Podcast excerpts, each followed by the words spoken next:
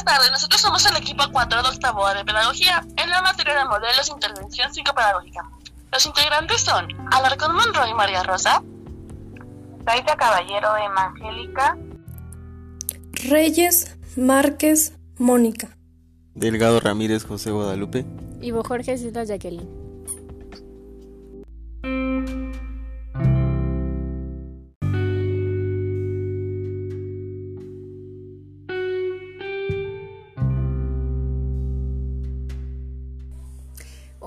Buenas tardes. Hoy hablaremos acerca de un tema interesante, el TDN, o también conocido como el trastorno negativista desafiante. Un dato interesante, radioyentes, es que este trastorno afecta al 20% de la población en edad escolar, enfatizando que solamente se genera en niños y adolescentes y logra ser más común en niños que en niñas. Para hablar de este tema tenemos algunos especialistas, el cual nos explicarán más a fondo acerca de este trastorno. Comencemos.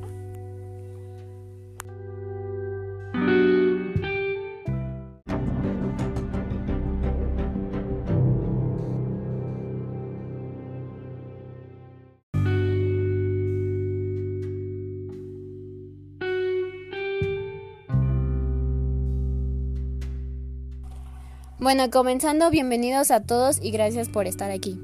Gracias. Gracias. Ok, comenzando con usted, psicoanalista José, ¿podría hablarnos sobre este tema?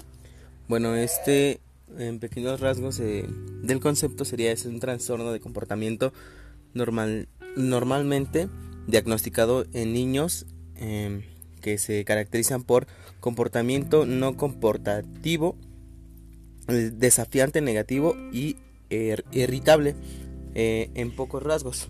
¿Y qué síntomas cree usted que podría identificarse?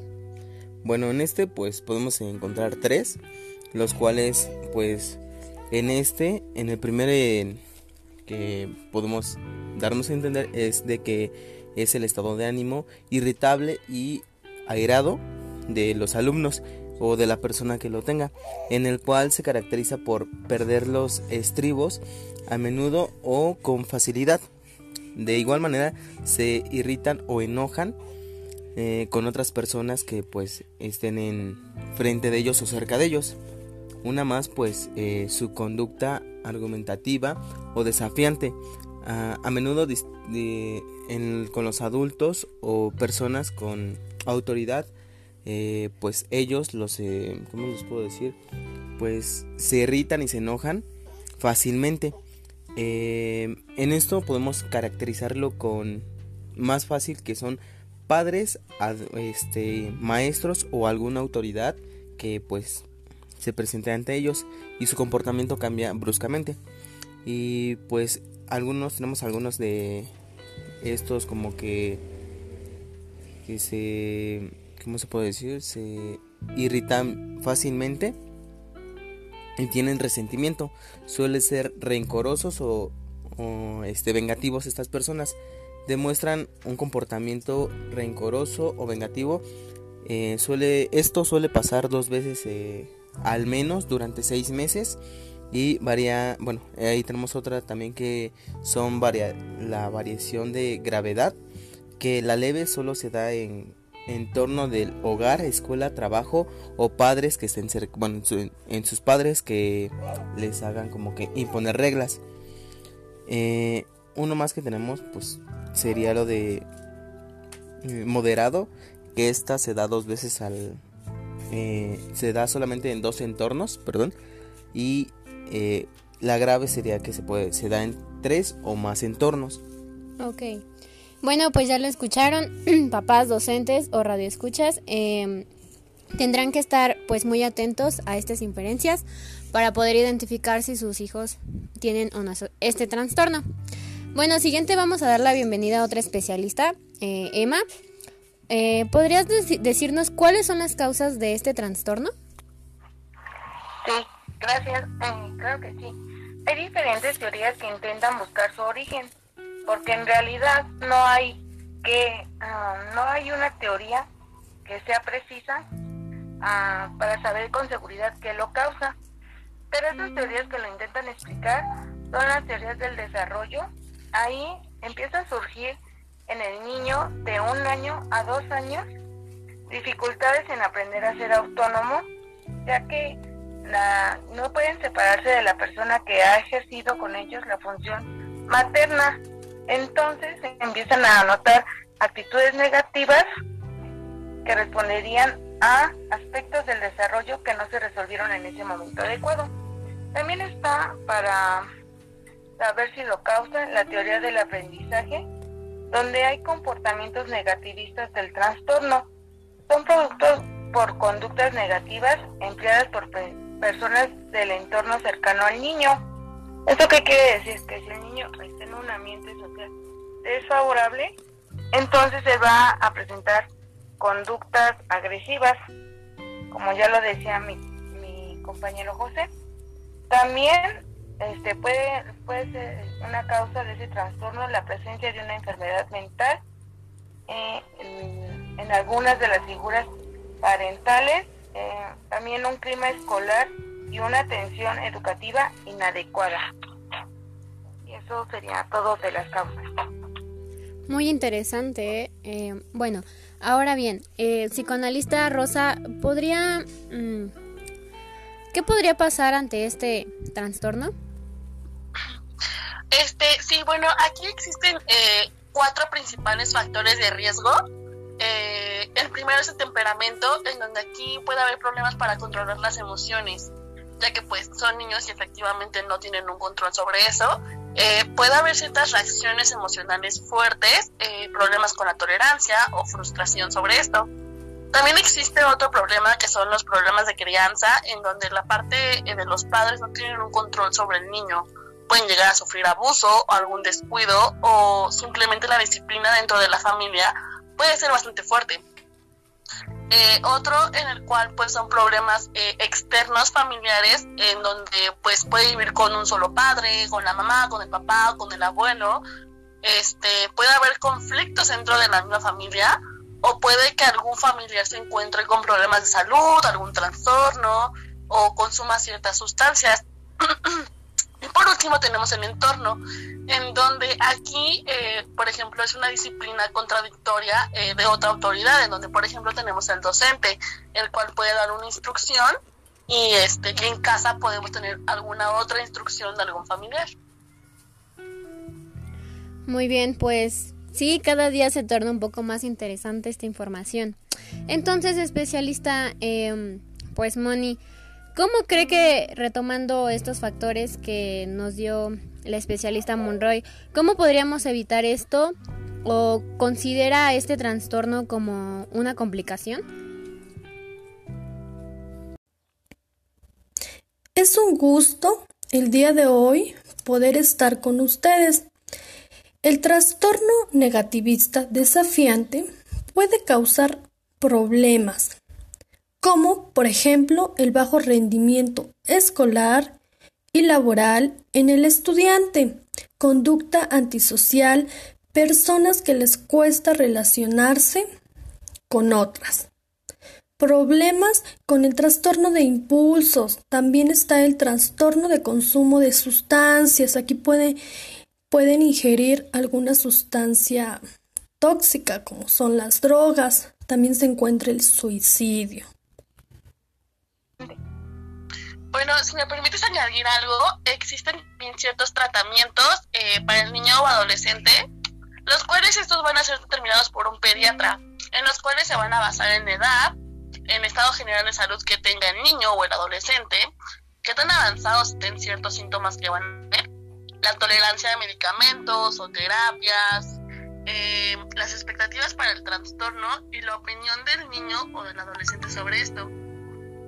Para estos existen cuatro tipos de tratamientos, en el cual tenemos la psicoterapia individual, la terapia familiar, la terapia de grupo con compañeros y los medicamentos. La primera, que es la psicoterapia individual, eh, es un enfoque más cognitivo-conductual. Eh, vamos, aquí vamos a tratar de eh, darle la capacidad de resolver los problemas y de mejorar sus habilidades de comunicación y el control de la ira en la terapia familiar tenemos los cambios en la familia, cambios, por ejemplo, que sea la comunicación, que entre familia pues puede haber una comunicación más fluida, ¿no? Eh, al igual que la interacción, ya que pues vemos que luego por cuestiones de que los padres no están, etcétera, pues no puede haber una interacción adecuada. Eh, también tenemos que saber que aquí el trabajo para los padres de familia es bastante complicado, así que debe de haber muchísimo apoyo y comprensión por parte de ellos para con los niños.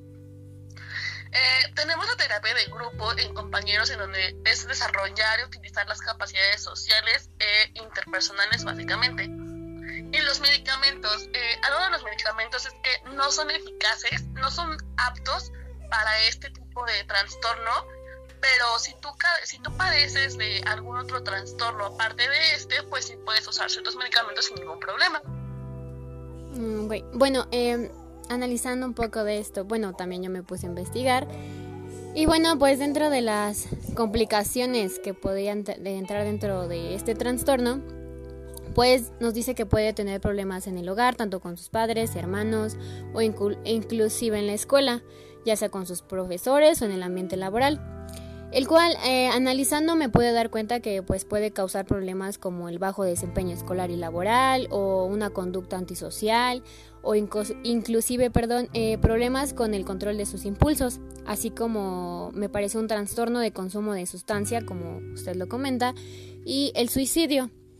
Entonces eh, bueno pues retomando esto creo que es importante si ustedes podrían intervenirme o apoyarme. Eh, creo que es importante saberlo, ya que pues como lo comentábamos desde un inicio, eh, pues se da más que nada en niños y adolescentes, que podría ser como la etapa más difícil, por así decirlo. Claro.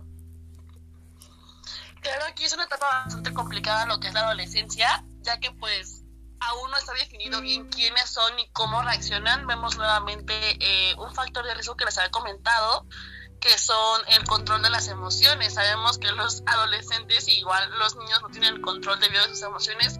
Entonces creo que como docentes y los que son padres de familias es un, este, un aspecto muy complicado, muy difícil de llevar, pero pues es un proceso al igual que todo que se debe de este pues impartir de cierta manera para que pues igual no llegue a afectar en un futuro al niño. Muy bien. Bueno, entonces ya lo escucharon, radio escuchas. Eh, bueno, entonces si su hijo, alumno o algún conocido, ya sea adolescente o niño, eh, manifiestan estos signos, pues puedes acercarte o pedir ayuda a alguno de este, pues los especialistas, inclusive ya nos retomaron puede ser inclusive pediatra, si mal no me equivoco, este, un psicólogo y pues la psiquiatría infantil. Y bueno.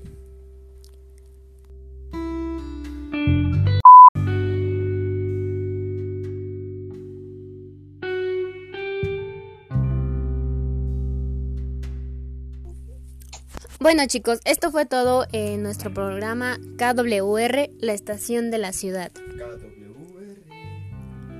pues gracias a nuestros especialistas por eh, haber estado aquí. No, gracias a usted por invitarnos. Gracias. Gracias. Bueno, pues nos vemos en el próximo programa. Muchas gracias y adiós.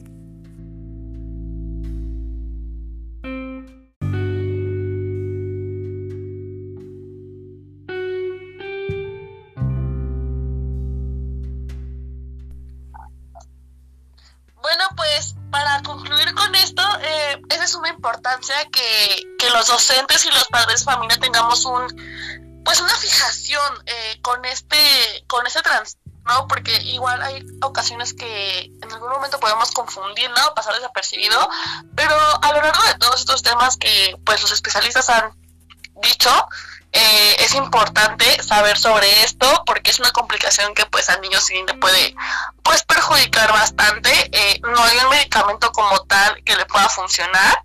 Entonces eso va a ser como más complicada la situación, es mucho apoyo familiar. Y por ejemplo, si vemos en una, eh, en una familia en la cual pues, no está presente alguno de los dos este, padres de familia, o incluso ninguno de los dos, o que hay problemas familiares, no sé, algún vicio en la familia, eso complica mucho más las cosas, y más si el padre de familia no está informado y no está capacitado pues para esto, ¿no? Y además de que, bueno, nosotros como vamos a trabajar en un área docente, pues también debemos eh, conocer como pues estos síntomas o cómo poder identificarlos, porque también pues eh, tratar de lograr que el alumno pues controle parte de esas emociones y hacer como un tipo de diagnóstico para que pues este podamos ver qué tan como lo decíamos no qué tan grave es y este y si necesita pues más ayuda, ¿no? También como decía mi compañera, pues también es como que un enlace entre pues sí la escuela y la familia, pero más la familia, porque pues nos decía también de que si no existía, porque a veces los dejaban solos, entonces eso generaba pues más un poco más de problema. Entonces, pues creo que también es importante en esa situación. Claro. Siempre estar al pendiente de las conductas, de sus comportamientos, si son muy agresivos, si se vuelven antisociales o si tienen problemas de aprovechamiento, pues llevarlos a un tratamiento preventivo temprano para que no se complique más, porque como ya escuchamos, se puede puede complicarse en que terminen en, drogas o en el suicidio y eso sería muy lamentable. Bastante lamentable.